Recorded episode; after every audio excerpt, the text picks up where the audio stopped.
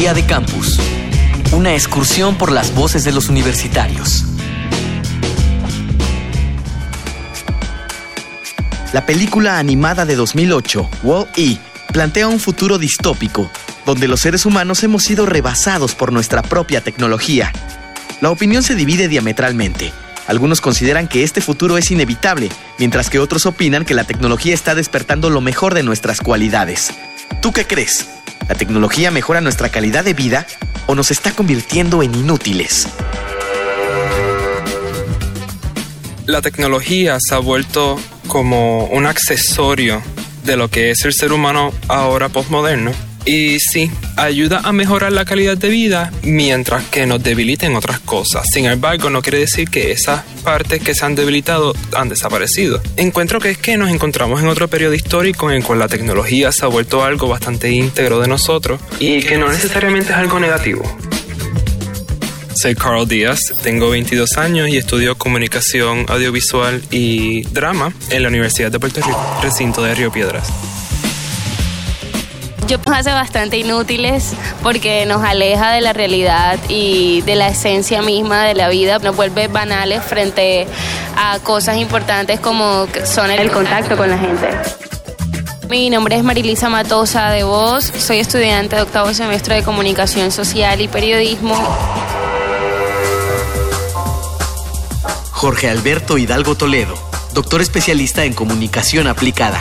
Por supuesto que la tecnología ayuda a mejorar la calidad de vida de las personas. De hecho, hay una promesa detrás de lo que es eh, el principio básico de la sociedad de la información, que es eh, que la tecnología, en la medida que se incorpore en la vida cotidiana, se haga transparente, se vuelva una interfaz de uso cotidiano, lo que nosotros llamamos eh, una interfaz cultural, la tecnología puede ayudar no solamente para comprender el mundo, sino también para moldear el mundo. La gran promesa es que la las personas en cuanto se incorporan a la vida digital, pues podrían acceder de todos los beneficios.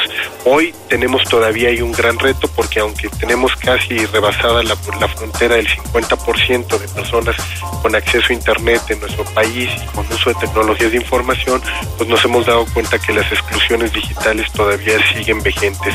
No obstante, sí se ha visto que la tecnología puede ayudar a las personas para un mejor desarrollo en términos educativos, en términos sociales, en términos laborales. Hoy día, como lo vemos, prácticamente toda la sociedad se ha ido hipermediatizando y ya está incrustada en la vida y la cultura, la tecnología como una herramienta más para el desarrollo creo que puede incidir en la calidad de vida, ya que también tiene aspectos en la parte de comunicación y desarrollo de nuevas tecnologías como en la parte de ingeniería y salud en Blanco, Administración Pública, Universidad de Costa Rica. Ambas, porque facilita todas las conexiones hacia el mundo, la información de conocimiento en general y al mismo tiempo inútiles porque ya no se desarrollan habilidades de, búsqueda o sociales. Mi nombre es Javier Larios España, soy estudiante de la UNAM de la carrera de psicología y tengo 24 años de edad. doctor Jorge Alberto Hidalgo Toledo, coordinador de la licenciatura en comunicación de la Universidad Anáhuac.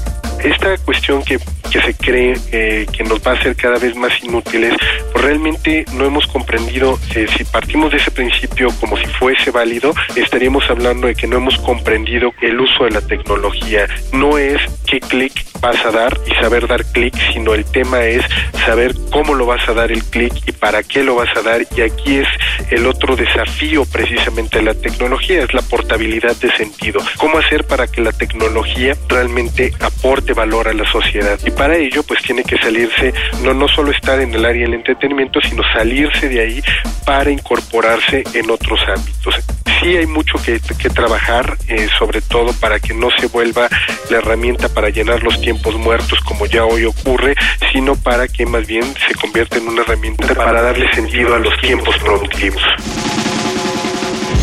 Día de Campus, una producción de la Unión de Universidades de América Latina y el Caribe y Radio UNAM, con la colaboración de la Universidad Uninorte de Colombia, la Universidad Nacional Autónoma de México, la Universidad de Puerto Rico, Recinto Río Piedras y la Universidad de Costa Rica.